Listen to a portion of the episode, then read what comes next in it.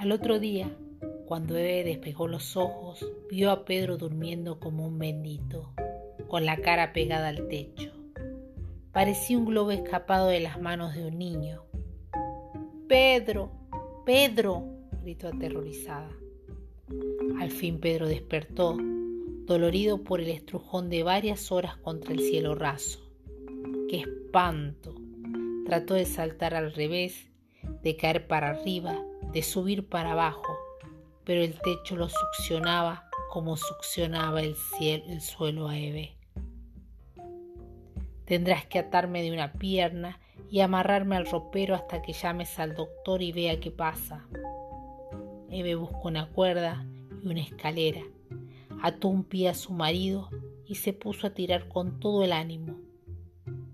El cuerpo adosado al techo se removió como un lento dirigible. Aterrizaba.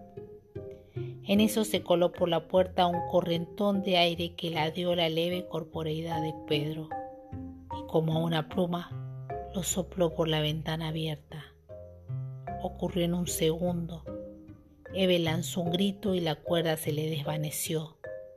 Subía por el aire inocente de la mañana subía en suave contoneo como un globo de color fugitivo en un día de fiesta, perdido para siempre, en viaje al infinito. Se hizo un punto y luego nada.